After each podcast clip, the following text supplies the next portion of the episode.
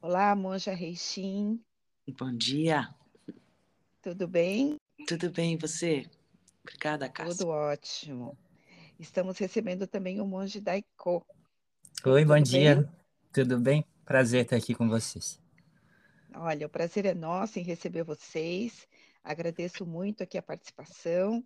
É, hoje está mais do que especial, né? Além de dois convidados, nós temos dois convidados que estão muito longe fisicamente. Então, vai ser uma experiência muito legal. É, por favor, é, queria que vocês se apresentassem para a gente começar a falar sobre o nosso tema. É, esse é o último episódio da sexta temporada falando sobre espiritualidade. Então, eh, vamos começar com a monja? Hi, vamos. Eu sou a Monja Reixin, eh, sou da comunidade Zen Budista do Zen do Brasil, tenho a minha mestra Monja Koenroshi, a minha mestra de ensinamentos, eh, sou da tradição Zen, nós judaico, do Zen Budismo, da tradição Soto Zen, né? E é uma alegria estar aqui, eu estou na região de Biúna, São Paulo, participando nesse momento aqui com vocês. Ah, ótimo. Monge Daiko, por favor. Tá, eu sou o Darko, eu sou monge, tenho 33 anos, sou monge há 15, eh, também sou do Zen do Brasil, sou aluno da monja Koen, eu estudei no Japão no mosteiro de Daiyuzan, e é onde eu estou agora para concluir minha formação. Nossa, você começou é, muito jovem, então, eu tinha 18 anos, é. 18 anos. É, você estava no auge da, da, da sua transformação, né, de adolescente para fase adulta. É, eu penso que deve ter sido bastante importante essa estrutura, né? É, como a gente está falando aqui de espiritualidade e família, é, eu queria começar falando com vocês justamente sobre isso, né? É, vocês ficam desligados da família? Como que acontece esse processo? Não, não, existe, no nosso, na nossa tradição, no Zen, eh, se você faz um treinamento, se realmente tem uma oportunidade de ir para um treinamento monástico, isso o monge daico pode falar melhor do que eu, né? Você pode ir para um templo, na nossa tradição, nós temos os templos de treinamento, que estão basicamente no Japão, né? Os, os reconhecidos por nossa tradição. Então, aí sim você passa uns anos em treinamento no Japão, e o monge daico pode falar muito bem sobre isso. O meu treinamento não aconteceu dentro de templo, mas na convivência por 25 anos com Koen, eh, na comunidade zen budista, então foi um treinamento misto, onde eu não, a gente não se isola, não, eu continuei trabalhando, eu fui funcionária pública por 39 anos, saí o ano passado, então eu sempre me- mesclei meu treinamento monástico com as orientações da monja Koen, monja minha mestra, né, e fui para o Japão depois para me formar, sim, para as devidas cerimônias, sou hoje atualmente reconhecida como professora, porque estou exatamente, em 2019, passei pelo que o monge daico está passando agora no Japão, uma cerimônia importante. Mas nós não nos isolamos, né? Só se você faz um treinamento específico, e é muito importante na nossa tradição fazer esse, essa saída de treinamento, mas você retorna para suas atividades. E no meu caso específico, eu mesclei o meu trabalho público e o meu treinamento simultaneamente. Né? Muito interessante. É, monge Daiko, vi que eu estava falando errado aqui, né? A acentuação do seu nome. Como é que foi para você? Ah, bom, eu comecei a praticar meditação, fiquei encantado, fiz meu primeiro retiro de cinco dias em silêncio, e quando eu saí foi a melhor sensação que eu já tinha experimentado na minha vida, de paz, de silêncio, de um encontro comigo mesmo, que eu não conhecia que isso era possível, uma sensação tão boa, que depois no budismo vai chamar de nirvana, né? E eu tive essa experiência com retiro, né, ficando cinco dias em silêncio, e quando eu saí, eu falei, nossa, acho que eu nu- nunca encontrei nada melhor na minha vida e eu quero me aprofundar. E aí eu já queria largar a faculdade para ir para o mosteiro, a minha mãe me segurou, mas na semana seguinte que eu peguei o diploma, eu vim para o Japão para fazer um treinamento interno, né? Fiquei um ano, e aí nesse período, como a Monja Reishin falou, a gente fica afastado, mas não é uma escolha definitiva, né? É um, treinamento temporário, a partir do qual a gente se especializa, se forma, mas depois a gente retorna à nossa vida social, digamos assim, né? Uhum. É, eu, eu, eu sendo essa pessoa que está ouvindo vocês falando, é muito importante para para quem não passa por esse treinamento, conviver com vocês, né? Porque vocês são as pessoas capazes de transmitir é, essas experiências, desses valores, né? Dessa, dessa quietude, desse autoconhecimento. É, então, é muito importante para a comunidade, digamos assim, né? Esse, esse, esse convívio com, com os monges, né? Com as pessoas mais, mais espiritualizadas. A gente que está numa sociedade tão acelerada, é, eu acho até bonito. Eu fiquei imaginando você cinco dias em silêncio. Assim, para mim, é, seria assim realmente o nirvana. Não é? Mas é, como que começa o processo de autoconhecimento, Monja Rechim? Ele começa com uma necessidade específica, com uma dor, hum. ou ele começa é, a partir de uma contemplação, né? de, uma, uh, de uma aceitação, uh, de perceber realmente que existe algo além do que a nossa rotina nos exige? A sua pergunta ela é muito sensível, né? No mundo contemporâneo, a gente sempre acha que as pessoas buscam a espiritualidade por conta da dor, da depressão. A coisa tá pegando, o que eu estou vivendo hoje não está dando conta, ah, eu vou fazer um retiro. E às vezes a pessoa sai pior do que entrou, né? Uhum. Mas às vezes as pessoas entram, no caso do monge daico, né? Ele pode dizer o que mobilizou ele a ficar em retiro, o que fez ele se inscrever nesse retiro, né? Acho interessante essa experiência, mas são várias motivações que levam as pessoas à busca é, da espiritualidade, são inúmeras. Mas se nós, desde crianças, desde bebês, crianças, nas escolas, fôssemos é, sensibilizados para observar a vida, naturalmente estaríamos criando em nós o espaço da espiritualidade, que é o quê? Cultivo de uma mente sadia.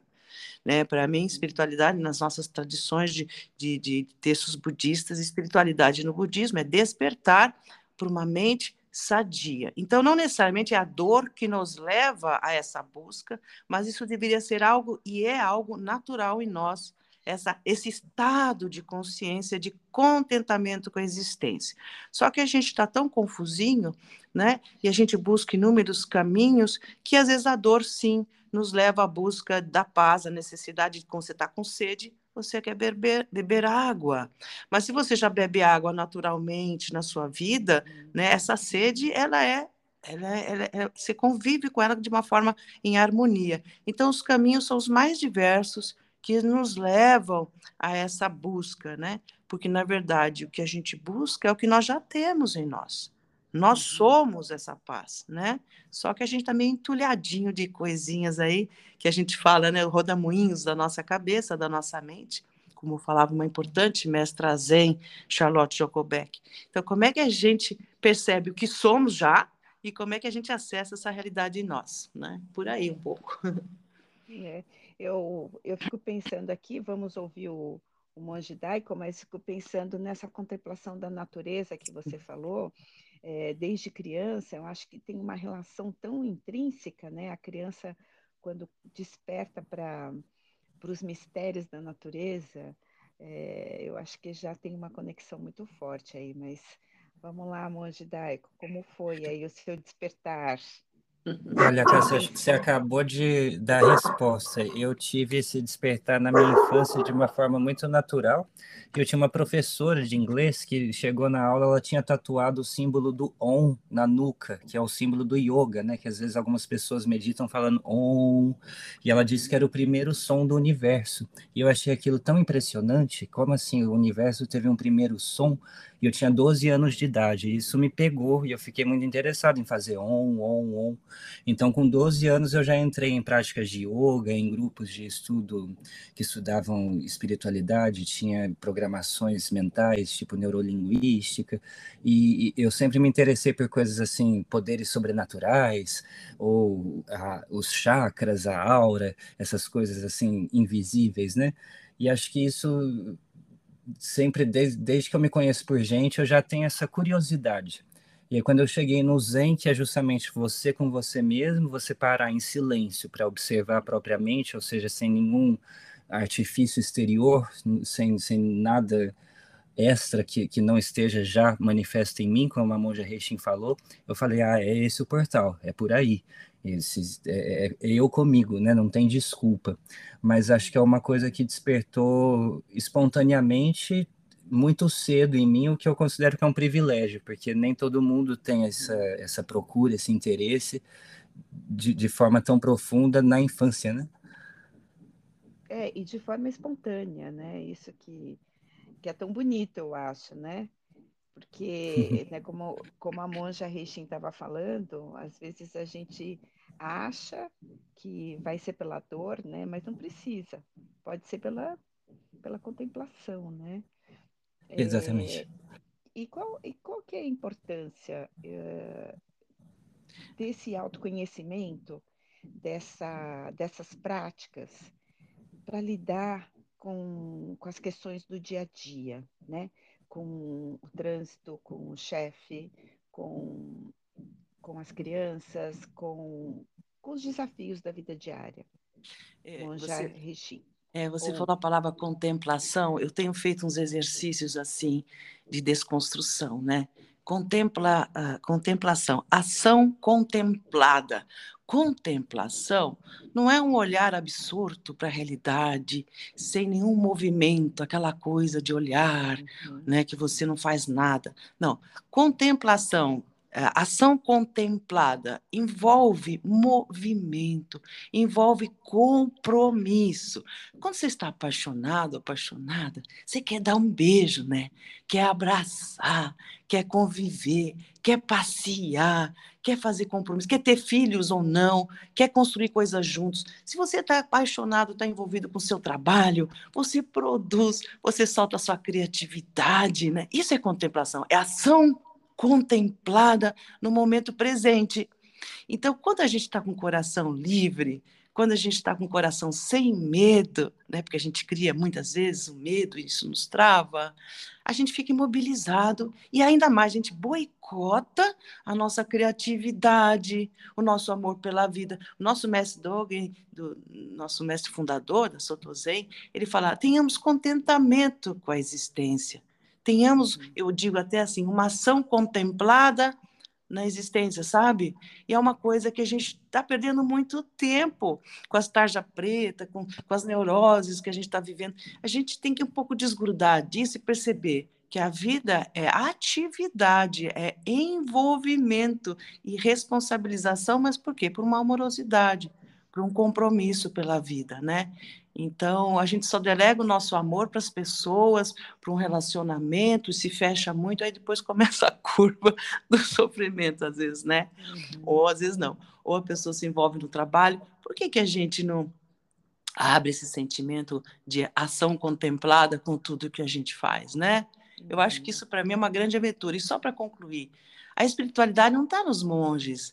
Não é um privilégio, algo que nós dominamos. Ao contrário, sabe? Nós somos mediadores de um processo de aprendizado que começa em nós. A gente está no processo de aprendizado e isso repercute na comunidade. Você tem tantas pessoas, pessoas simples, eu estou aqui na zona rural, né, produtores rurais, que, que espiritualidade, que sensibilidade eles têm. Mas isso é um outro assunto. Desculpa, me alonguei, que eu me empolguei aqui. Não, mas é muito, mas é muito bonito. Eu estava te ouvindo aí falar, falando sobre o Taja Preta, né, e tal. E eu estava lembrando de uma fala da monja Coen, em que ela falava assim que ela não precisa de nada, só da respiração, né? É, o quanto é potente a gente respirar direito, né? É. Oxigenar por dentro, sentir. Eu achei uhum. muito interessante. Eu acho que essa a principal contribuição da meditação é esse autoconhecimento que a gente vai conhecer, inclusive, como respirar, né? Para na hora do estresse, na hora que o chefe vier com uma cobrança, na hora que alguém dá uma fechada no trânsito, a gente ser capaz de perceber o nosso corpo, a nossa mente, como que a minha respiração se altera e o que eu faço com isso, né? Será que eu sou capaz de controlar a minha respiração e, através disso, escolhendo que pensamentos, emoções e reações eu vou ter? Mas é uma coisa assim que vai gradualmente, devagar, né? não é de uma hora para outra, mas que através dessa contemplação, contemplar a si mesmo, a gente vai aprendendo como que a gente funciona e quais são os meus botões, o que, que me, me aciona e, e que resposta eu quero dar, não só reagir, mas ter um, um segundo de pausa ou um momento de espaço entre a, a o fogo da emoção e a minha escolha consciente, né? Mas para isso é preciso conhecer como que o sistema funciona. Uhum. É, e é um, é um exercício mesmo, né? É, eu sempre fico imaginando quando, a gente vai para a academia a primeira vez e que a gente pega um quilo ali e é difícil, fica dolorido no dia seguinte, e aos poucos isso vai ficando automático no bom sentido, né? Então, hum. eu penso assim, a consciência sempre nesse exercício que vai ter um dia que a pessoa vai me fechar e eu não vou nem perceber, porque eu não estou nessa sintonia, entende? Eu estou uhum. certa, eu estou errada. É, a presença absoluta, né? É, a presença, é o que você está falando. Os automatismos são importantes, mas eles são perigosos, né? Uhum. São perigosos. É, essa consciência, a palavra consciência, que eu também gosto de falar, ciência com. Você está consciente com tudo que existe. A consciência é isso né? Você está consciente com tudo. Então, você, como um regente, um músico está tá numa orquestra, ele treinou, sim, tem os automatismos, os, os ritmos, tem os treinamentos, né? Que o Monge Dag está falando. A gente tem, tem alguns treinamentos que a gente tem realmente que desenvolver. Mas você está com ouvido absoluto em qualquer coisa.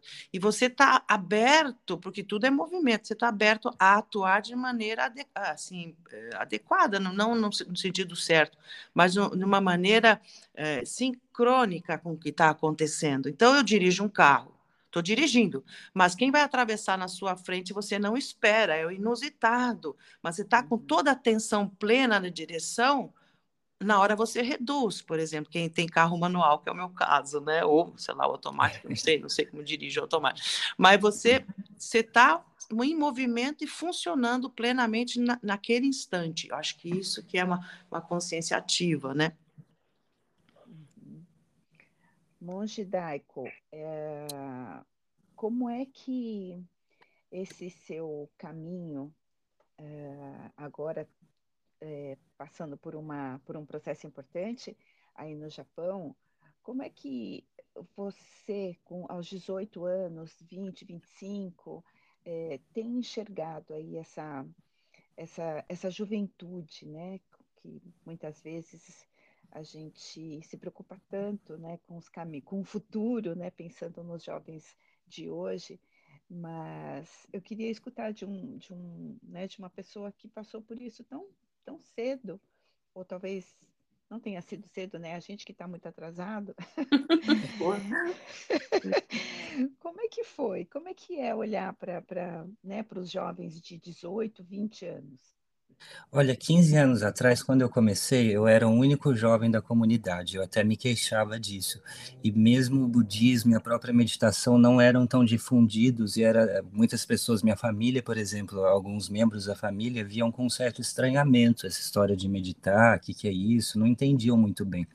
Mais de uns anos para cá, e eu acho que a gente deve muito à Monja Coen, graças, é, deve muito a ela, isso se popularizou muito e hoje tem muito mais jovens no, no, no, templo e nos templos e muito mais pessoas jovens interessadas em meditar, não só por uma procura por um bem-estar, mas por esse autoconhecimento, de conhecer a minha mente melhor e como é que eu funciono e como que eu posso me aprimorar.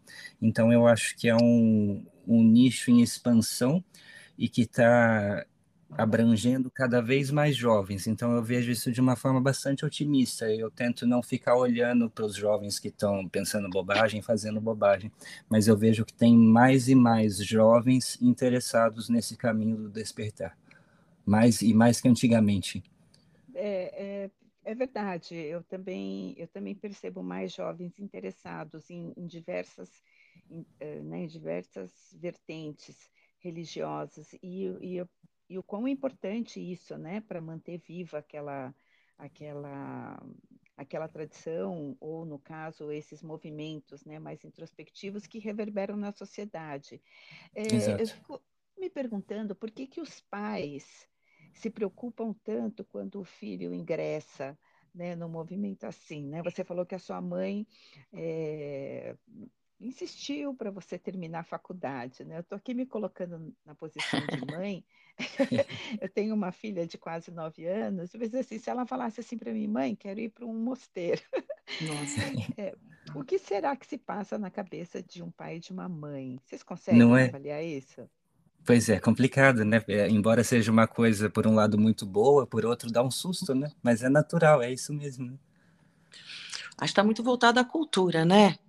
A cultura Sim. que nós estamos muito. Além da, da cultura religiosa, num país fortemente judaico-cristão, e mesmo a nosso país é muito mais afrodescendente, afro, uhum. do que uhum. judaico-cristão. Hoje eu chego a essa conclusão, uhum. né? Porque se a gente for é pensar na nossa ancestralidade, né? Uhum. Então, nós sofremos um impacto muito forte da dominação de religiões muito dominantes, e isso imprintou, e um filho, uma filha que vai para um bando, um candomblé, uma tradição afro, ou que vá para o espiritismo ainda está parece que foi mais aceito e vai para um budismo e o budismo são inúmeras escolas não é uma você tem a tibetana, por exemplo, a nossa, a gente fica olhando para a parede, falei, mas que povo esquisito é esse que fica olhando para a parede do Zen, né?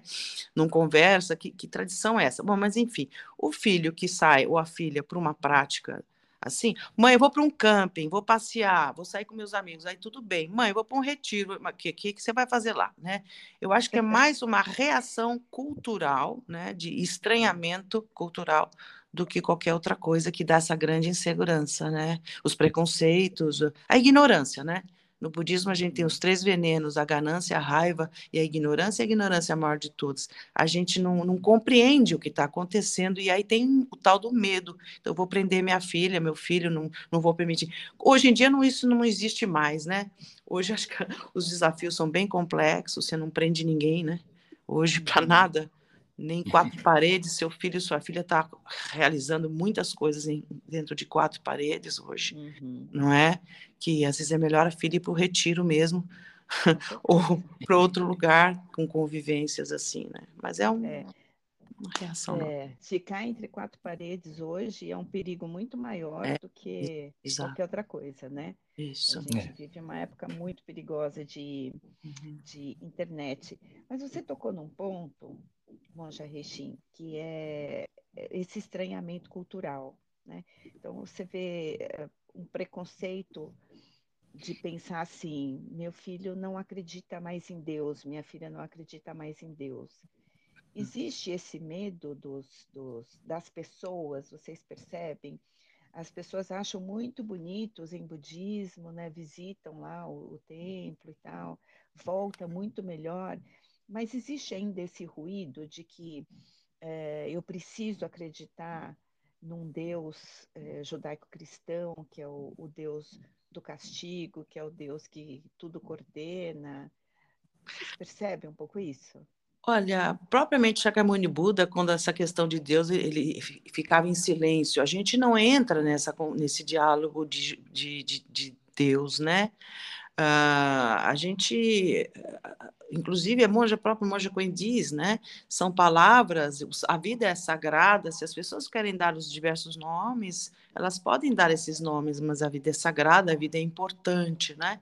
Essa questão de Deus ou não Deus é, é uma questão realmente que as pessoas ficam, mas vocês não falam de Deus, mas vocês, isso a gente também não, não entra nesse, nessa arapuca, nesse tipo de diálogo confrontativo. Não, a gente só apenas pergunta, mas o que é a vida? Qual é o sentido da vida? Né? A gente se descola um pouco dessas conceitualizações.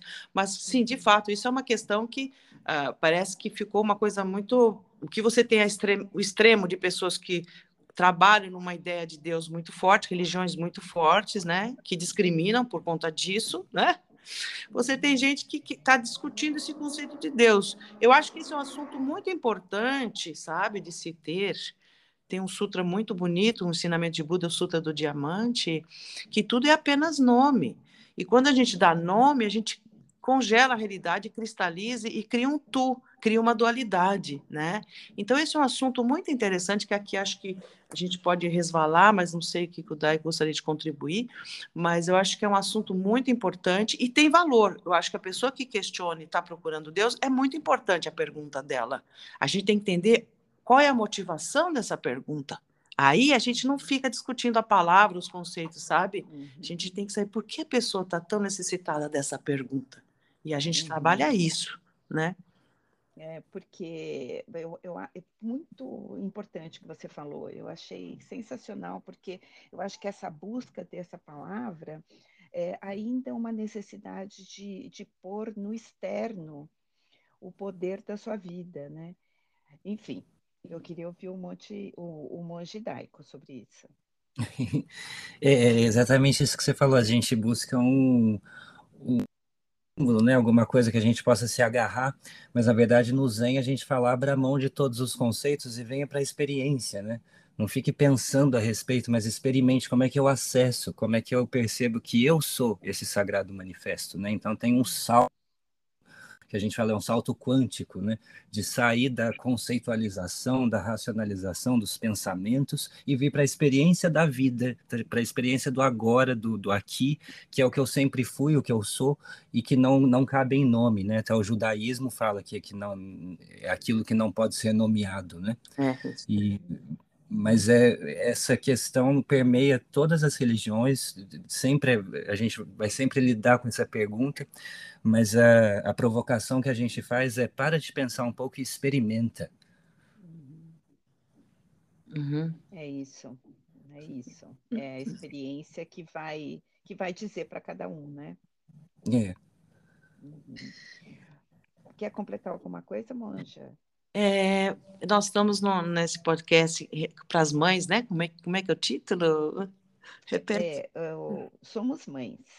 Então. Somos mas Somos a gente fala muito com pais também, viu? Não, então, mães, aqui é a coisa do, da, da, maternidade, né? Do uhum. acolhimento, uhum. né? Isso, homens e mulheres, todos têm essa condição de maternidade, né? Isso que você está colocando, né? De sermos mães. Então, o conselho que eu dou, né? Que eu acho que a gente tem que desenvolver nos nossos filhos, essa capacidade de observar a vida se manifestando diante da gente, e nós somos essa vida.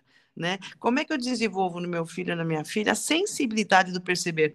Tem os ensinamentos de Buda, que são cinco agregados, que eu penso muito, mas aqui não vai dar muito para a gente conversar. De que forma eu desopilo meus canais perceptivos, né? Como é que eu desenvolvo meios expedientes? O budismo é cheio de meios expedientes. Como é que eu desenvolvo por meio de. A arte é um, uma excelente ferramenta, né? A arte, a música, a pintura, a dança, ah, né? Como é que eu desenvolvo no meu filho a sensibilidade, de desopilar suas percepções e, e, e, ter essa contemplação ativa, né? Como é que eu acesso em mim mesmo essas qualidades? Isso dá autonomia, isso dá liderança, isso dá liberdade, isso dá contentamento com a existência. Eu acho que essa essa maternidade, né, essa, esse movimento da geração de, de vida participativa, eu acho que é um, uma coisa interessante da gente conversar, né? Ah, eu é. acho também. Eu adorei essa palavra desopilar. desopilar. É um tanto antiga, né? Eu tenho usado umas palavras que, ah, meu RG se revela, mas as pessoas. O que desopilar? O fígado desopilar? Ah, vou desopilar o fígado rindo, né? Pô, desopila o fígado criando, desenvolvendo a criatividade. Meu. Verdade. Monge. Diga. É, você acha também, acha não, né? Porque acredita, porque pratica e tal. Essa desopilação tão importante, né? Para a gente liberar a raiva, liberar o medo, liberar a insegurança, né? Deixar aí, porque eu acho que fica entupindo, por isso, por isso, acho que é por isso que eu gostei tanto da palavra, porque isso fica entupindo a nossa vida, né? As nossas Sim. artérias, nossos pensamentos, fica congelando tudo. E essas práticas tão importantes para a gente deixar fluir, deixar embora e deixar vir coisa boa, ter espaço para isso, né? É isso, a gente fala que meditar é como você pegar um copo de terra, de lama, e deixar a terra decantar, de modo que a gente vê claramente a água translúcida, né? E é isso que acontece com a nossa mente. A gente está tão cheio de memórias e sentimentos e emoções e ansiedades que a gente para de ver a vida, a beleza da vida como ela é, o milagre da vida, porque a gente está com todas essas lentes, essas camadas no meio do caminho. E se a gente não tem uma prática que vai retirando esses véus, a gente pode passar a vida inteira nesse estado de ignorância e a nossa própria vida vira um mistério para a gente mesmo. Então, acho que é essencial que a gente tenha essa curiosidade dessa contemplação para falar não o que mais existe aqui, tanto fora de mim na vida quanto dentro de mim, né? E para mim, para nós do Zen, a, o caminho da meditação sentada em silêncio do Zazen é a técnica mais eficiente, mais rápida e a principal para a gente ir acessando essa consciência que está atrás de todas essas camadas. E essa respiração, só um minutinho, né, Daiko falou, a respiração, ela, quando a gente, a gente respira muito curtinho, e geralmente a região torácica, tá? Que é uma região de apreensão, de defesa, ela, se a gente estuda as respirações, né, você tem respiração baixa, média e alta, enfim, a yoga inclusive desenvolve isso. Mas quando a gente respira bem respirado, realmente oxigena o sangue, o sangue, você vai oxigenando, você vai dando saúde para a sua circulação sanguínea, isso vai ajudar o cérebro, né? A gente fala das, das conexões neurais, você fica mais ligado, mais atento, por isso que a respiração é importante, voltando ao que você abordou sobre o Monja Coen, da respiração, né? É tão simples assim, por isso a respiração não é simplesmente uma prática, ah, porque eu vou atingir isso, não, porque faz bem, é, a, a, saúde recomenda uma respiração adequada, né? Então, isso ajuda nesse observar, né?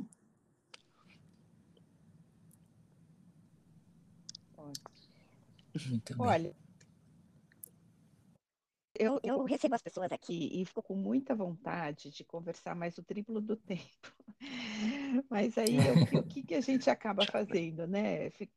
Precisando marcar de novo, porque um, um assunto leva a outro e a gente percebe, né, uma tradição tão milenar, né, uma prática tão milenar, realmente precisa de uma exploração muito maior.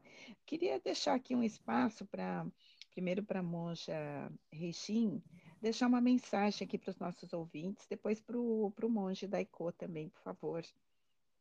É. A mensagem que eu tenho pensado, inclusive, muito, da gente pegar leve um pouco com a gente, né? parar de a gente se perseguir tanto, exigir tanto da gente. Nós criamos um, um eu ideal, uma ideia ideal, uma, uma, não põe a tua cabeça né, sobre a sua. É, entre num processo, esse autoconhecimento que eu chamo muito de pluriconhecimento, quer dizer, nós somos feitos de infinitas causas e condições, Perceba isso em contentamento, em observação e em agradecimento. Seus dramas, traumas, receba com, com, com consciência de que isso está te ajudando a crescer e tente atravessar isso, lidar com isso, se conhecer e, e, e ter uma mente um pouco mais leve. Né? Eu acho que a gente tem que desenvolver esses caminhos dentro de nós para resgatar novamente a nossa liberdade de ser e estar nas relações, né? E sim, praticar zazen, pra, realizar essas práticas fazem bem, mas cuidado para não se fechar nelas. Então tem que estar tá em sanga, que é outra joia no budismo, uma comunidade que te fortaleça, né? Que reforce o que você tem em você. Eu acho que a gente tem que realmente ir por esse caminho da convivência saudável, né? Nesse processo da nossa do dia a dia. Uhum. Aí eu acho, eu gostei muito que a Rechin falou para a gente pegar leve, né? A é. vida é difícil para todo mundo, todo mundo passa por dúvidas, por problemas, por dores, por dificuldades, por injustiça, e todo mundo quer ser feliz. Então, que, que a gente acredite que isso é possível, a, a gente experimenta essa felicidade, essa paz e sabe que é possível, não é o tempo inteiro, mas se a gente não buscar meios de cultivar isso, se não houver uma procura, o encontro não acontece. Então, que as pessoas acreditem que é possível ser feliz, que é possível ser leve, que é possível viver em paz e apreciar a vida, porque é possível. E assim a gente vai fazendo bem, vai disseminando esse bem que vai se multiplicando e a gente vai se sentindo cada vez melhor, mesmo em meio a todas as dores, problemas e sofrimentos. Maravilha. Maravilha. Desculpa. Au, au, au. A Jasmine concordou, porque ela está em todas. Jasmine. Monja, só Oi. uma, só, uma, só uma curiosidade. O templo em que você está é um templo de visitação? Bom, o- aqui onde eu estou, eu inauguramos agora, dia 18 de junho, fica em Ibiúna, né? Perto de mais Calcaia, Cotia. Ele não é de visitação, ele é um uma chácara, um espaço pequeno, ele ainda também não é templo, ele será em breve, né? Uhum. terá essa condição. Ele é um espaço de prática, de zazen, rodas de conversa e tal. Eu faço por grupos, né? Grupos fechados, pessoas interessadas, eu fecho.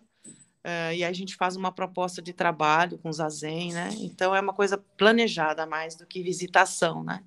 Pode Entendi. visitar, mas assim, desde que seja uma visitação com zazen, isso é tudo planejado previamente, né?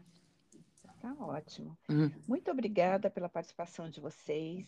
Eu fiquei encantada.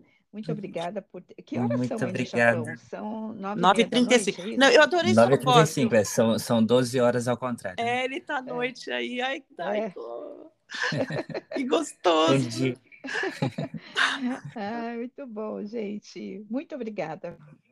Foi uma alegria Muito estar com obrigado. você. Você é muito macia, muito suave. Adorei também pela sua voz. Eu também adorei. No- Nós não estamos nos vendo, sabe, gente, vocês que estão ouvindo aí, mas a gente tá É. assim, tá, tá parecendo um ninho, um ninhozinho gostoso. A gente tá numa conversa tão gostosa, a gente ficaria realmente. Parece que tá tomando um café, né, no- numa mesa. É verdade, é verdade. Me senti abraçada por vocês. Se sinta É, mesmo. que bom. Olha, uma ótima noite para o monge. Isso. E um Obrigada. Monja. Obrigada. Bom dia para vocês. Bom dia. Tchau, tchau, gente. Daiko, boa cerimônia. Tchau, tchau. Foi um prazer. Obrigado. Daiko, cuide-se bem. Tchau. Obrigado. Tchau. Tchau, tchau. Tchau, tchau.